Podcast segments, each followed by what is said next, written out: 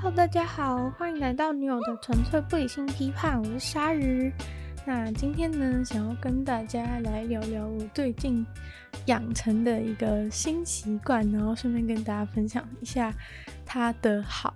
那这天要讲的主题就是瑜伽，就是瑜伽这个东西呢，其实在我小的时候就已经出现了，但是在台湾就已经算是有一部分的人都有在做瑜伽这个运动，但是当时呢，就是我觉得好像瑜伽就是一直被跟就有点像是很多比较多妈妈族群在做的一个运动，就是很像它是属于。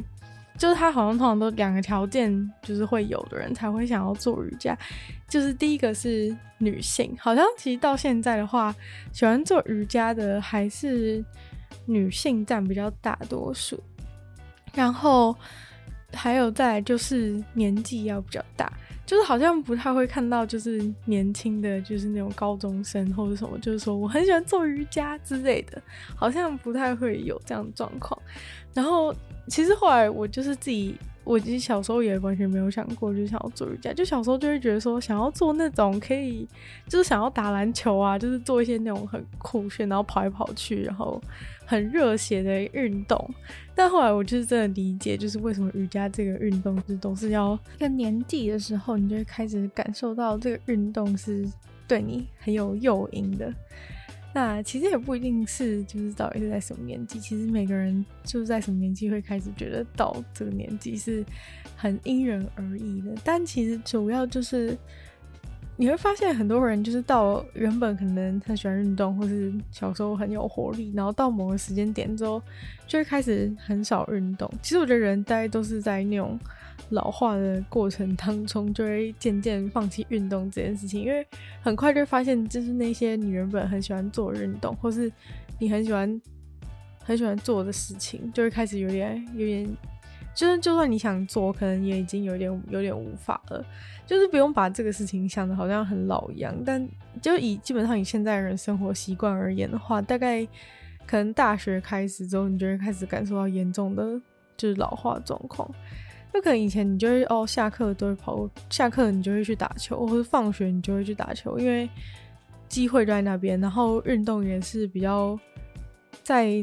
可能高中以下的时期一个比较合理的娱乐活动感觉，或是因为学校本来就有球场或怎么样，你的同学大家就下课就会一起去，就是会比较容易有运动的习惯。然后等到大学之后，你就会开始发现，你只要没有选体育课的话，基本上你就没有什么机会可以运动。因为反正你就一定会有别的事情要做啊，然后又有什么，又有很多其他的娱乐选择。假如说你今天想要出去外面啊什么的，其实都可以，就是反正你想做什么事都可以做。然后你就会把渐渐的呢，把这个运动的事情排到越来越后面。然后久而久之之后，你就就是你的运动就是只剩下你选体育课的那一堂课的时候。然后等到你去上体育课的时候，你就会开始发现自己就是怎么变那么烂，然后或是只是测个就是什么一千一千一千五百公尺还是八百公尺，你就已经要就已经要死亡了的那种感觉，就会非常的深刻。我觉得他也我也差不多到那个时候就觉得说，哦，怎么就是原来这种世界已经变成这个样子。所以其实我觉得对现在人来说，就是老化的事情应该是来的蛮早吧。所以这个时候呢，就是这个。这时候瑜伽就会成为一个运动诱因的原因，就是因为你已经开始到了一个你的手脚不是在那么灵活的阶段，然后还有就是可能你的身体就是因为一些久坐啊或者各种情况，就会开始各种酸痛。像我自己一开始会想要做的原因，也是因为酸痛吧，就是可能不会一开始就想说你想你特别想要做这个。运动或怎么样，因为感觉很像你不会特别从这个运动感受到有那种强烈的、强烈的有趣的部分。就你看别人的时候，像你，假如说你看别人打篮球或是打棒球什么，你就会觉得哦很兴奋，然后就是那种球类活动通常都是有一个有一个刺激的因子在里面。你光是就算只是看而已，你也会觉得有一种热血沸腾的感觉。所以。就是它不是像这种感觉，就是不会让你觉得看了就会很想参加那个活动，就是完全不会。但是等到你真的已经身体痛到不行的时候，你就上 YouTube 搜寻说什么你哪里痛哪里痛之后，然后网络上就会开始出现一大影片，就是建议你可以做什么动作，做什么动作，然后最后你就会慢慢的导向，就是做一些伸展啊，然后类似瑜伽的东西就会开始侵入你的生活。所以我觉得大概。这就是为什么，这就是为什么都会开始有了一些有了一些些的年纪累积之后，才会开始才会开始加入这个活动的原因。然后第二个比较常见的就是，好像大部分都是女生在做的的一个很大原因，可能就是印象中会觉得这是一个比较优雅活动，然后因为也比较无聊的关系，所以感觉就是想要追求。酷炫刺激感的球类运动，男性的话就是不想要加入。但其实个人认为，就是虽然一般都会觉得，其实女生做瑜伽是比较容易，因为就是柔软度的关系，所以比较容易可以上手。但其实感觉就是男生是更需要这个活动，因为你的那个。就是筋骨越硬的话呢，就是它随着你的年纪增长之后，它就只会越来越，它就只会越来越僵硬，然后到最后呢，你就会完全无法移动。尤其是如果你是，就是平常大家都坐着的时间有超过八个小时的话，那其实就真的会蛮危险的。就是到某个，就看每个人身体的耐受度了，但是到某个时间点开始就，就会开始有一大堆那个。可怕的事情爆发出来，就是你可能突然就是这种腰痛啊，不能不能不行啊，或是各种，然后有可能就是有些就是痔疮或者什么椎间盘突出这些状况都会出现，所以呢，就是觉得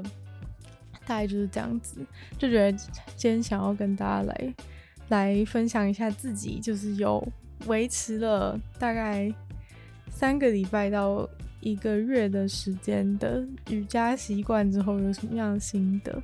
那首先的话呢，就想要先来跟大家讲一下这个瑜伽的起源。其实瑜伽就是大家就觉得说现在都是都是女生在做，但其实发明瑜伽的人呢，当然就是是一个印度的男性。然后他据传是一个呃一世纪到五世纪之间的一个圣人。然后他的名字叫做什么帕诶帕坦贾利，类似是这种感觉。然后他就是他其实发一开始发明的时候是从一些那种印度的印度民间流传的一些一些就是那种民俗疗法的一些方法，然后他就把它统整起来，然后放到一本。典籍里面的感觉，就是他负责负责做这个整理的工作，就他可能觉得这些不错，然后他就把它全部把它整理起来，然后整理了大概有就是一百九十六条，然后就把它们整理起来。然后一开始的时候，瑜伽就是不是叫不是叫做 yoga，好像是念起来像 yoking 的感觉。然后它其实是一种对于脑的脑的锻炼。脑的放松跟锻炼的感觉，就是并不是像现在的话，主要会觉得是在肢体的运动上面比较大家比较着重，因为可能在有没有就是到底有没有心理层面的影响的部分的话，其实在科学上根据有是有是有，但是目前还是有一些争议，或是其实没有那么的有说服力的状况，所以。目前的话呢，就是大家会觉得，主要是对自己的对在身体方面的影，在身体的肉体上面影响是比较比较显著的，这个部分是比较显著有被科学证明的。但是原本的话呢，就是比较是在在于锻锻炼你的脑，然后锻炼脑的部分就是它可能会像是要你去专注，就是训练你的专注力啊，就有点像是比较接近现在讲。现在流行的冥想那种那种东西上面，就是他可能会想要你专注在一些在一些外在的东西，然后然后一直去一直去放你的注意力，然后达到一个达到一个状态，是他就达到一个状态，是你有完全的意识的就是完全意识的专注，就你可以完全不就是没有没有不去管其他存在的东西，因为其实我们就是就算你只是坐在一个空荡荡房间，其实还是有很多很多东西可以干扰，就像墙壁上的一个污渍等等，就是其实你还是会很容易去分心什么的。但是反正它这个冥想活动就是跟你原本想象的差不多，就是。你要去一直去专注在一个东西上面，然后不去分心这样。然后经过一些时间之后，才瑜伽才渐渐的开始跟一些比较肉体运动的这种元素开始合并。然后一开始的时候是跟一些像体操啊，或者是摔跤的活动中的一些动作开始有。开始就是融合，然后创造出一些可能就是这样，才慢慢演变出现在各种不同流派的各种瑜伽动作，大概就是有这样子的发展过程。所以不是一开始的时候就都是那种，都是都是有在运动的部分，原本是运动脑的感觉，对。然后所以其实它就是到现在的瑜伽的话，还是有一开始那个。那个印度圣人帕坦加利的的他有的那个三个元素，然后三个元素的话，就是包含了脑的部分嘛，然后还有那个脑的冥想的部分，然后还有呃后来演变出了肢体的肢体的动作，然后接下来就是最重要就是关于呼吸的呼吸的练习。所以这三个元素就是还是有保留到现在，所以等于说感觉很像是这个这个运动可以同时就是用到你，同时用到你的就是运运锻炼到你的身体跟你的呼吸，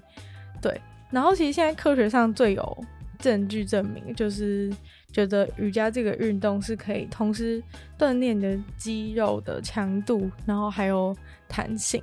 因为其实大部分的运动，大部分都是比较着重在运动的强度、肌肉的强度上面。例如说，你可能做重训或是一些其他运动的话，就都会有一个部分的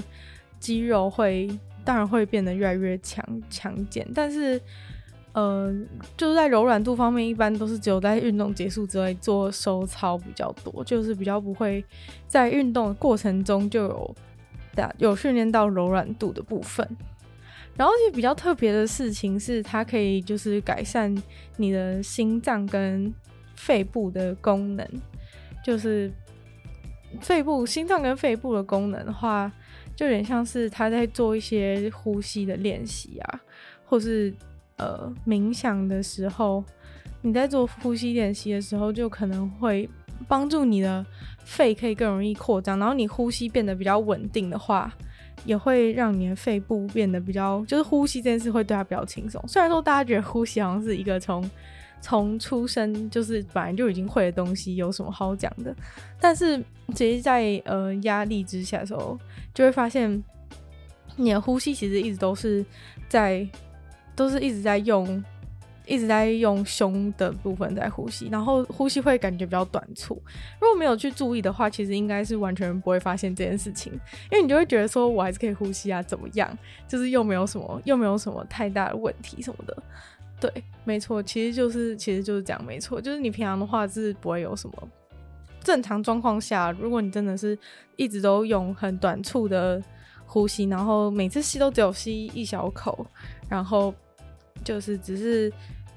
只是一般在做事情的话，其实没有什么，不会有太大影响。但是如果你要开始做一些有氧活动啊，或是你需要跑步、追公车，然后或是有发生什么状况的时候，你需要逃跑的状况下，你就会开始感受到，就是为什么你的呼吸就是那么容易喘，或者是。或者就其实喘，当然因为你没有运动也是有关系，但是也有很大部分是因为你的你的肺就是已经不习惯，就是有比较大口呼吸的状况，所以当你你在做一些做一些比较剧烈活动的时候，你会需要比较多氧气的时候，你那些短你的短促呼吸就会没有办法供应足够的氧气给你的身体，然后你就会觉得说哦，怎么那么喘？这种情况下，如果你没有去就是有意识改善你的呼吸的方法的话，就算你开始养成运动习惯，你还是会觉得你运动得很痛苦。这部分我觉得算是有点亲身经历，因为我本来就是还蛮容易偏头痛，然后尤其是在那种比较空气不流通的空间里面，就非常非常的容易头痛。例如说，在教室里面上课的时候，是最最是最常发生，就可能人太多，然后空气太少，就是在一开冷气的那种状态下，就会非常严重。所以夏天偏头痛状况比冬天严重非常多，然后所以其实大部分就是我可能如果下课出去外面，然后就是那种用力吸几口气的话，下一节课状况就会比较好一点。所以还蛮明显，就是大概最就是最大的那个因素是那个空气。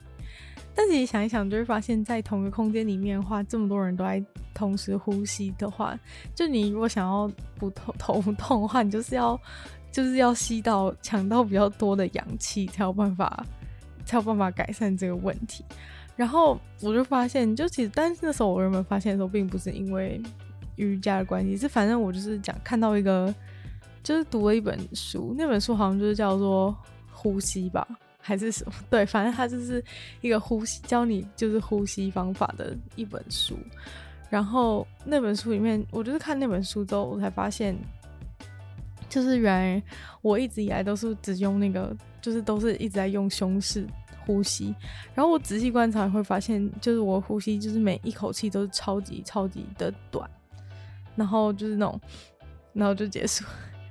就在这样子的一个间隔就结束，就是呼气跟吸气都都超级短，所以等于我每一次呼吸的时候吸到的氧气都都超少的，而且。就是我看那个书之后，还是说什么要怎么判断？就是看你的肚子，就是有没有，就是你呼吸的时候，照理说你的肚子应该是要有起伏。如果你是用正确用肚子呼吸的话，然后结果就发现，就是我从来从来没有看过我肚子有起伏，就是从头到尾，就是我都不知道原来呼吸就是出气的时候肚子是会起伏的。我没有想到肚子里面就是有装。空气这样的感觉听起来有点奇怪，但是我真的就没有发现。但好像我后来回想，好像是因为就是在以前好像国中国中的时候吧，就是睡午休的时候，然后睡觉的时候，就是会你或者是有些人呼吸就会很很大力，然后就被别人听到那个呼吸的声音很大声。然后我就觉得很，我不知道为什么，我就是觉得这件事情很尴尬，所以我就一直都想要把呼吸的声音放得非常的小。然后久而久之之后，就是我的呼吸就是变得极为短促，因为那种极短促的呼吸其实就不会有那种深吸的那个很长的一个声音，就是是几乎没有声音的。对，反正就是这样。然后，然后就是因为这样，所以我就是觉得我好像因此就是有点吸不到空气。但后来就是，如果虽然我平常还是会忘记，因为毕竟是已经长久习惯。但是如果我觉得现在状况很不好的时候，然后我就会用力，就是就是认真的，就是有意识的认真用肚子呼吸之后，就会觉得状况有改善。对。反正就是这个部分，我是觉得好像是真的有感觉，对。然后那本书的作者，印象中他也是就是在也是有写其他的跟跟冥想啊，然后还有瑜伽有关的一个东西。反正这些东西好像都是绑在一起的，就对。但反正不管怎么样，还是想要先跟大家就是稍微。嗯，提醒一下，就是其实瑜就是在大家会讲，常常讲说，就是会把瑜伽跟你的心灵的状态，或者是什么提升你的你的情绪状态，或是减少焦虑之类这些东西绑在一起。但是其实这个部分的话，虽然当然有很多人做一些研究了，不过目前的话是还是有一些有一些争议，或是这些其实没有那么有说服力。因为瑜伽其实是从一是结合非常多不同的动作嘛，就是你可能每个式每个式都是有很多各种的一个动作，然后还要再结合呼吸啊之类的，就是有很多因素同时存在，然后所以其实有点困难知道说到底这当中是哪一个环节，就是会造会对你的会对你的大脑产生。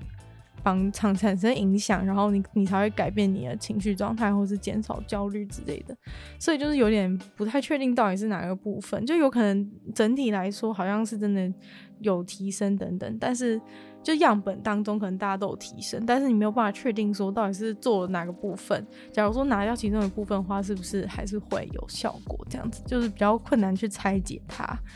然后再来就是这些做关于瑜伽研究的科学实验的样本都还蛮小的，就是它可能都是用一个瑜伽班之类的，因为其实一个瑜伽班就真的不会太不会太多人吧，就是不会有那种什么百人补习班的那种瑜伽班，就是整个最后一排都已经看不到老师，然后还要用那个三个投影投影荧幕，就是放在 放在中段这种。就是没有这种没有这种的的瑜伽课啊，所以然后又为了要控制大家学的东西都一样，所以其实有点困难，就是找到一群就是都做一样的瑜伽的人，然后再做这个实验。所以呢，就是瑜伽实验通常都是用一个那种用瑜伽班，整一个上课的瑜伽班，或是大家一起一起训练的瑜伽班在做，在当做样本。但是这样的话，就是一个班就是不可能太多人啊，所以。最后做出来就是有点有点缺乏，就是样本的多样性，所以就没有到那么的容易容易确定说到底是不是真的有这个效果。然后再来就是关于这个，就是瑜伽对你心理有没有什么正面影响的部分，还有一个重点就是因为就是到底有没有变好或者怎么样，可能很多都是要仰赖你自己，就是这些样本他们自己去做记录，说有没有这。就这个瑜伽的动，做这个瑜伽有没有对你，就是每天记录有没有任何的改善啊，或是你的心情状况怎么样之类的。就算他很详细的去做一些问题的细分，你记录才记录下来的东西，其实还是还是自己记录的嘛，所以其实还是相对会比较主观一些，有时候没有办法每个人写出来，或是感受上都会有蛮大差别的。所以其实今天的话，就是不太会跟大家讲这个，就是对你心理的影响的部分，对。然后，但是主要的话呢，对身对身体的影响倒是有蛮多科学根据，就是已经做出来，就是真的有影响了。因为感觉在过比较在可能十年前的话，感觉就会很常都会觉得说，就觉得很像瑜伽就是一个一个。有点跟信仰为绑在一起的东西，就会觉得说哦，不知道到底有没有用，就是也不知道那些人做之后到底有什么改变之类。就是之前好像比较是一个信，比较一个迷信的感觉。然后现在的话，就是有很多研究就是已经证明说可以可以帮助到你的，像是你的心脏的健康，或者是帮助呼吸啊，然后减少。减少压力的话，有部分的科学是有证明，它有减少情绪，然后还有一些最，我觉得最重要，大家最立即会有感受，应该是关于减少你身体的剧烈疼痛的部分。因为其实一些大家都会觉得说，现代医学可能你如果出什么事情的时候，你就去治疗，或者有什么有什么方法之类。但是如果是那种就是你就是身体痛，但你如果去看医生的话，医生也会觉得说，其实你就是没有什么真正的问题，就是你的问题不是说严重到他可以做什么很明确的事情去帮你改善，所以他可能就是也只能跟你讲，就你可能最后就是还是只能就是落就是到复健科，然后他就跟你讲说叫你做一些动作或怎么样，就是连那些剧痛或怎么样，如果你不是吃止痛药的话，其实基本上是得不到什么改善，那些止痛药也只是也只是短时间内的。对，所以其实我觉得剧烈疼痛，改善剧烈疼痛的部分，应该是对所有广大的肌肉酸痛的人们是真正有帮助的。对，所以呢，这个一开始就是要讲说，其实这个就是会帮助大家的柔软度跟你的肌肉强度，这个就是可以，就是可以真正改善你的那个肌肉酸痛的一个主因。因为在那个瑜伽动作里面有很多都是会需要，就是旋转，就是会扭转你的身体，然后做一些你平常不会去做到的身体的动作，然后很常也会包含就是平衡的一个动作，然后这些动作，因为你可能扭转的时候，你平常生活习惯就是其实会做的动作就是很很固定，尤其是你随着年龄成长之后，你就会更更习惯于就是只做你。很习惯的那些动作，就是假如说你身体都是往一一边倾斜的话，你就会永远都只用一边倾斜，永远都只用左手撑你的头，或者用右手撑你的头之类的。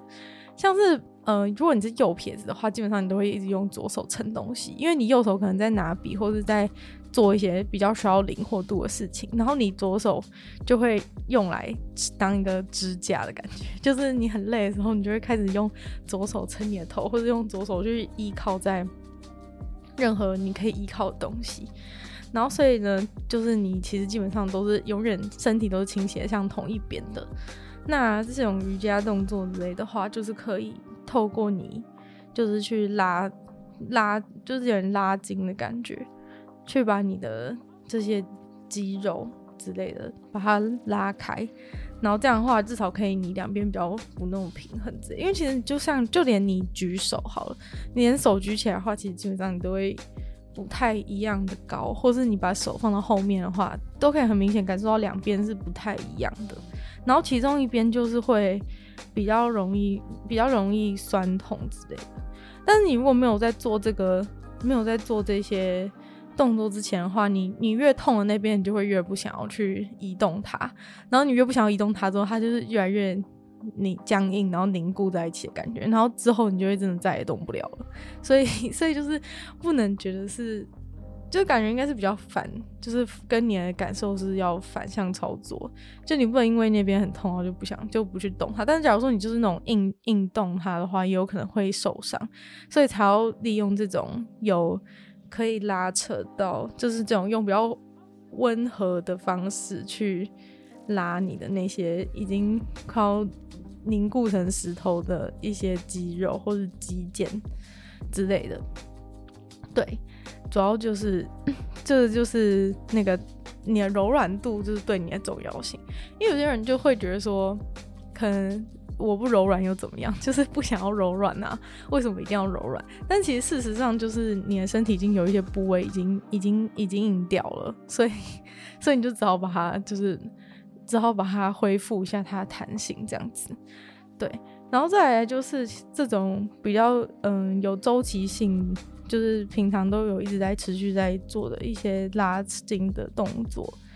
的话呢，其实是可以刺激你的刺激你的干细胞生长。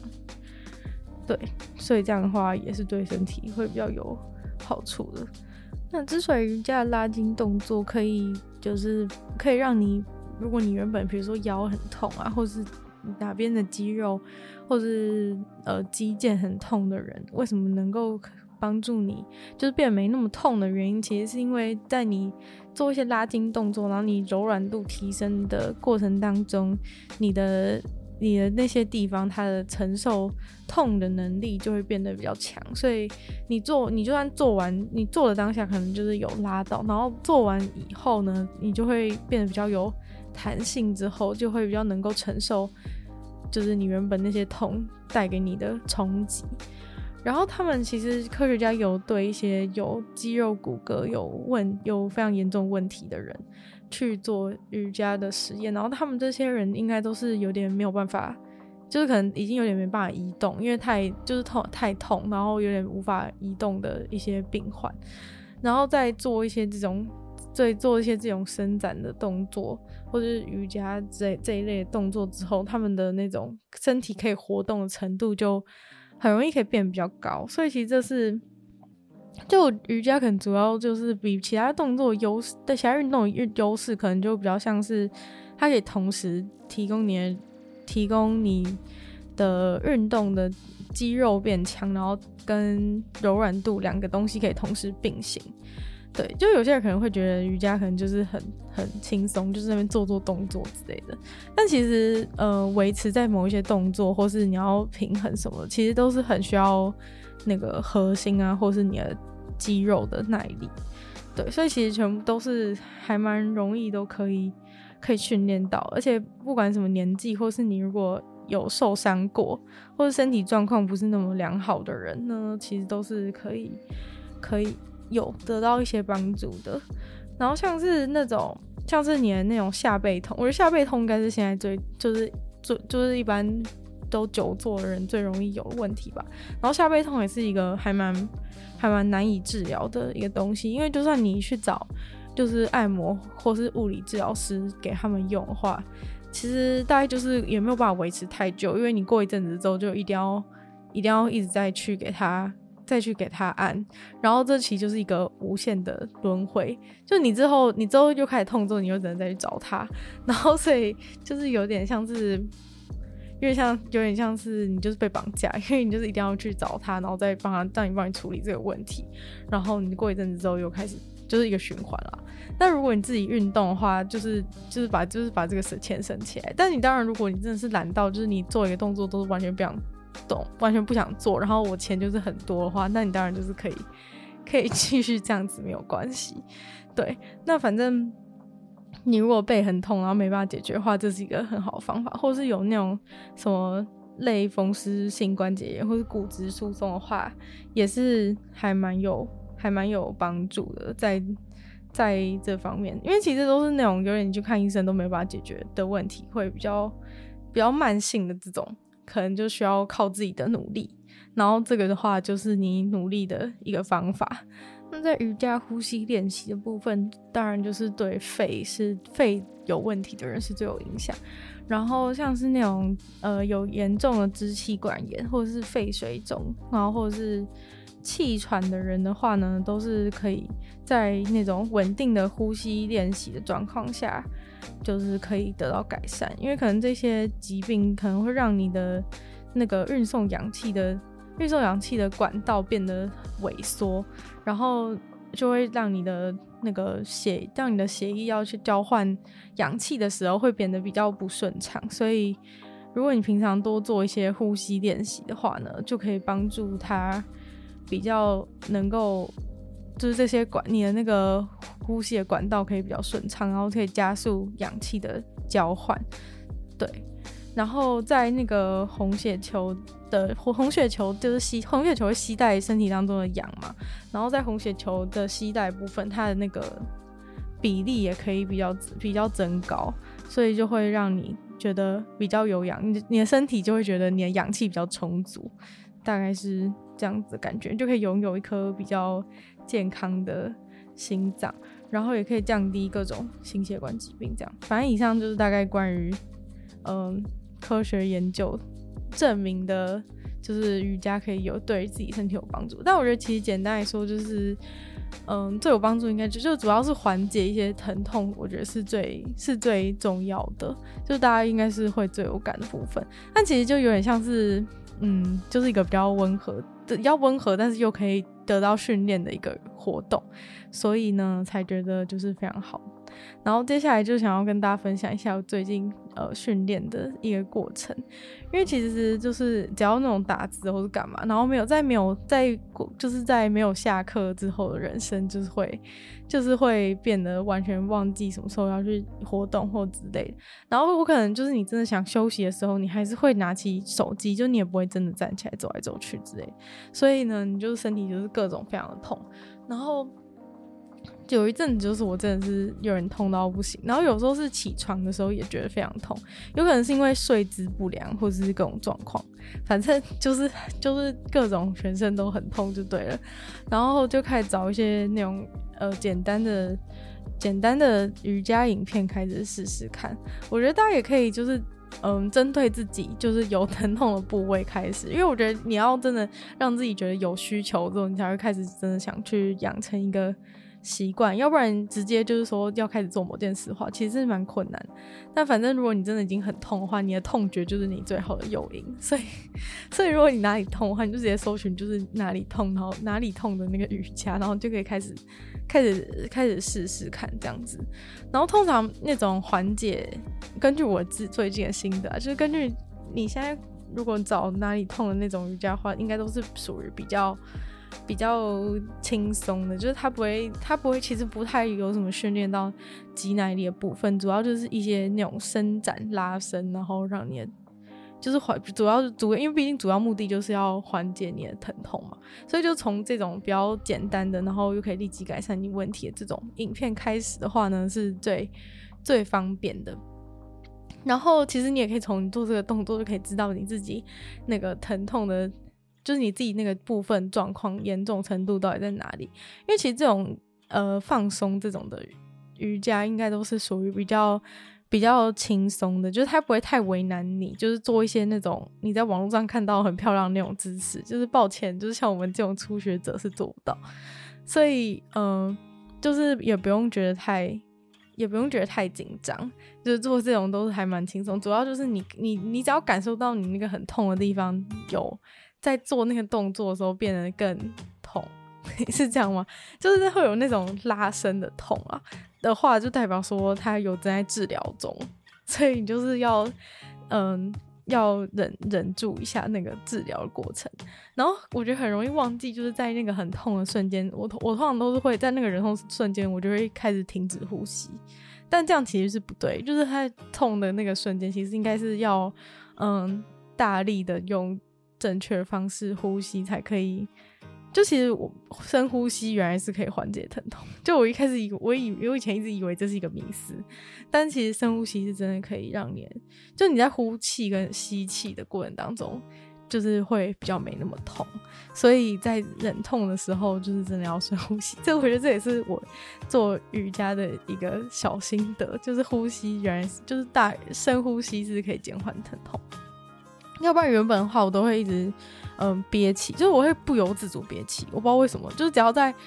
紧张的时刻或是疼痛的时刻，我就会一直不由自主的憋气，然后牙齿可能就会比较有点咬在一起的感觉，对，然后但是其实那样根本不会比较不痛，对，反正是个人经验，可以不用再走这个错误的道路，就是又又认真的呼吸就可以减缓你的疼痛这样子，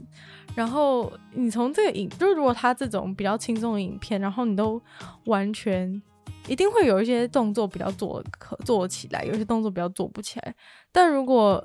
你是整个，比如说你某一背痛，然后你那个背痛瑜伽的整个影片，你都没有一个动作做到的话，就代表说你应该真的是有点，你应该真的是有一点严重。但是我觉得完全不需要因为这样子就直接放弃，因为我知道有很多人可能就是一个动作做不到，他就觉得他就觉得。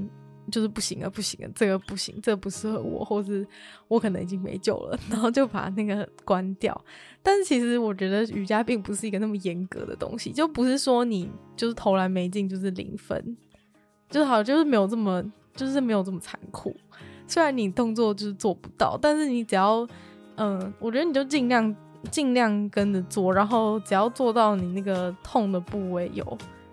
有感受到一个拉伸的感觉的话，就你不用真的完全能够照他做啊，就是通常可能就是他叫你说手要伸到哪，脚要伸到哪，然后基本上大部分一开始的人应该都完全伸不到，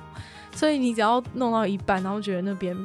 你痛的地方有觉得拉伸的话，应该就是有帮有在有在帮助，你就想象从就是想就是你就假想就是其实是有个精灵在你的背上就是治疗当中，你就必须要忍耐一下这样子。然后这样的话，你就可以就是渐渐的度过这个度过这个肌肉酸痛的时刻。然后我是觉得现在有那种影片可以跟一起做是蛮好，因为基本上如果你自己做的话，就算你觉得你已经完全知道这个影片要做哪些动作好了，然后你就自己在那边做。但我后来发现很神奇的事情，就是如果你自己你就你把那个都已经知道做你想做的动作都背起来，然后你自己做的话。你其实做的那个时间都超短的，就是你才做一下下，你就会觉得超痛，然后就觉得好 OK 了 OK 了，然后就会然后就会想要起来，但是其实根本还没有还没有到达足够的那个足够的时间，或是就是你停留的时间还不够久，然后然后你的你的背上的精灵还没有帮你治疗完毕。但是如果你开着影片的时候，你就不会觉得真的有过那么久，然后那个瑜伽老师都会说什么？最后三个呼吸，最后三个呼吸应该是瑜伽界的什么？如果有这群人有做的话，应该就会什么瑜伽界的十大经典语录，就是一定有最后三个呼吸。就反正瑜伽老师就是不管你看什么瑜伽老师讲什么语言，他一定会讲到这句话，就是最后三个呼吸。然后讲完最后三个呼吸呢，就其实三个呼吸就是不不像三秒一样，是一个。有公定标准单位的一个单位，所以呢，说最后三个呼吸呢，其实也不知道还有多久，就是一个安慰性的词。然后讲完最后三个呼吸之后，瑜伽老师还有可能开始跟你讲一些话，就是说你要注意你的哪边啊，或是哪边啊哪边。然后其实其实根本就是就已经过了三十秒钟了，就最后三个呼吸都还没开始。到他讲完那一大串话之后，他才会开始说三二一，然后一完之后呢，也不会马上起来，就是 还是说好的好，那我先慢起来。反正就是以时间已经过了一世纪，但是透过这样子的一个方法，大家就是会，就是会被骗嘛，就是被骗之后，大家就会可以能够坚持的比较久，然后就可以维持在那个动作比较久的时间，所以就可以比较得到比较多的一个伸展。所以 虽然说有点过程有点痛苦，但是应该还是蛮有用的吧，至少我自己觉得。就是比较起来的话，如果自己做跟有没有看影片的话，那个时就是能够坚持的时间真的是差很多。所以瑜伽老师真的可以说是那个时间的魔术师，他可以用他可以用就是呼吸的单位来调整，来颠覆整个世界的时间，就是时间就是可以被可以被瑜伽老师重新的压缩。就是非常厉害，对，这是我对瑜伽老师最高的敬意。反正就我觉得很好笑了，但就是这就是大概是做瑜伽过程当中一些有趣的一些经验。然后如果要讲其他的一些状况的话，真的就是有那种在心中无限的呐喊，就是我真的已经下不去了，我真的已经下不去。然后，但是其实就是事实证明，就是。人的延展性真的是比我们 想象的还要大很多。就是原本你觉得一些不可能的事情，然后可能过了你再过几天之后，同样的东西你再拿出来做的话，就会马上就变得可以了。我觉得这部分就是非常的神奇。但我觉得这也算是就是学学学这个瑜伽的一些成就感的部分吧。就可能你前面还没有，前面你真的是完全就是连。碰都碰不到什么的，但是可能过你只要坚持个几天之后，马上就可以，就是觉得自己的身体都变长了。不知道这样子会不会有那个长高的作用？然后一直拉一直拉的话，就就是腿啊什么的，就可能会视觉上看起来长那么一些些，也是有可能的。因为毕竟 据说也是可以，瑜伽也是可以改变体态嘛，所以。搞不好就是一直拉长之后，你的手脚看起来就会比较长，然后就可以看起来比较瘦，这样子也是有这样子的可能。然后还有就是，我觉得有一些有个小心得想跟大家分享，就是如果大家做做的话，不用说你都一直找同一个，不要一直用同一个影片来做，因为。可能一方面是会觉得有点无聊，就是可能就会觉得像是都要做一样的事情，就会觉得缺乏一些新鲜感。所以在自己家里做的话，可以多找一些不同影片，或是有时候你用不同语言搜寻，像英文啊，或是日文之类，反正就可以找到其他的其他的影片。然后反正就是可能都有类似的功效，大家都可以就是去试试看，就是可能看不同的老师或者是怎么样，都会有一些。都会有一些新鲜的感觉，就是能比较能够帮助大家坚持下去。因为我觉得其实这个坚持下去可能是这个最重要。因为这种这种东西，如果你做个一天两天，就是不太会有什么显著的效果。但是如果你多做几天之后，你马上就可以感受到有一些，比如说你痛的部分会改善啊，或者是你就会觉得感觉可以马上就是自己可以。碰到的距离变长了，就会觉得有继续下去的一个动力。那如果是那种想要追求，就我觉得今天讲的比较多是那种可以，就是是想要让一些对瑜伽比较排斥的人改观，或是比较容易入门的一些心理建设，或是讲的比较是给这样的人的一的取向，或是一些不敢不敢踏入瑜伽的人的一些话，那假如说你是比较想，你是真的想要，就是很，就是本来就很向往那些漂亮的，就是那种漂亮的动作的那些人的话，其实我觉得从这样子开始也是一个好的方法，因为其实真的没有办法从第一天就做那种比较有比较漂亮的一些动作，或是手可以抓到哪里动作，基本上第一天应该都不太可能，除非你原本柔软度真的超好。可能如果小孩年纪还小的话，也许是可以的。但假如说你已经长大的话，应该就是可能从这种拉伸开始的话，比较好暖身。然后再来就是，如果你一开始就直接做那种的话，你有可能马上就直接三秒受伤。就就觉得我一定要，尤其是对于一些比较能够耐痛、是意志力比较强的人的话，有可能就是觉得说我手现在就是要抓到我脚，然后之后就直接一天就受伤了。这样的话，你就只能永远到达不了那个动作。所以还是要从一些比较简单的。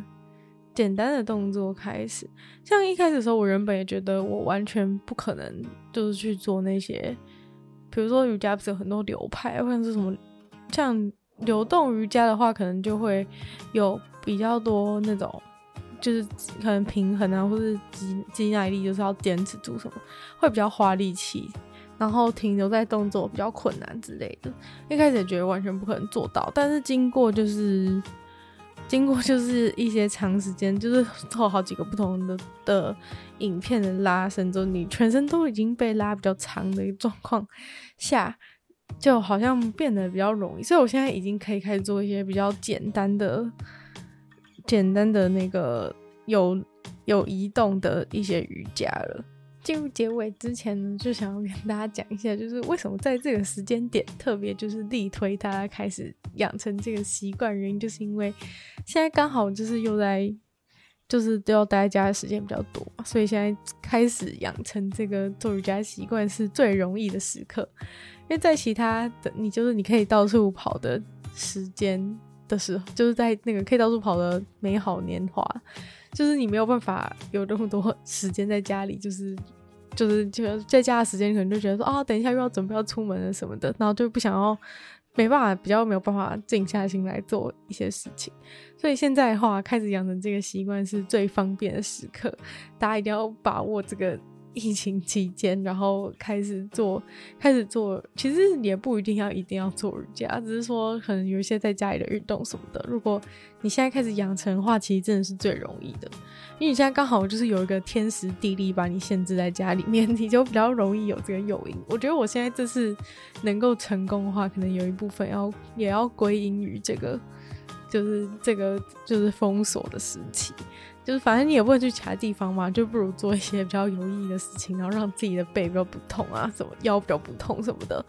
就是何乐而不为呢？所以啊，讲成这样，就是 又觉得很像很像在推销什么东西，就是每次跟大家推荐东西都觉得很不想要，就是搞很像就是硬要推荐什么东西给大家。但是我是真的觉得这几个，就是我自己至少至少就是有成功维持了。就是一个月的时间，然后才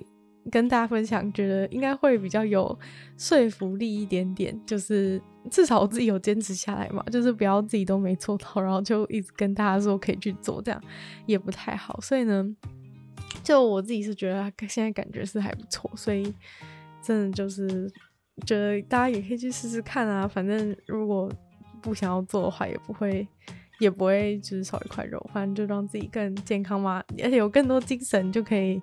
拿去做其他事情。就你花一个短短，比如说你每天花一个在十分钟时间的话，你就搞不好可以增加你有 三十分钟的有精神的时间。那你的时间其实虽然感觉很像耗损了十分钟，但其实是多了三十分钟的，就是能够专心的时间。所以感觉是不是非常的划算？那最后的话呢，就分享一下，就是有什么，因为我好像刚好，我刚好有看到有，就是在朋友在 Instagram 上面发问，就是有什么培养习惯，还有什么专注之类的 App 之类的，反正就是觉得说，如果大家有养成习惯的困难的话呢，也许可以去使用一些，呃。网络上的 app，就是那些 app 可能就是会让你每天更有成就感。就是你有做到这个习惯的话，你就可以打勾，或是有有一些是比较简单的，是你只有分打勾跟没有打勾，然后可以让你可能可以种一棵树还是怎么样，然后你的那个树就可以长出来。然后如果有一些比较复杂的，好像也可以就是有可以具体的记录你就是做多久时间，然后如果有连续的话呢，就是可以，它就是会有一个很有点像你玩游戏的时候会有那种每每天登录，然后就是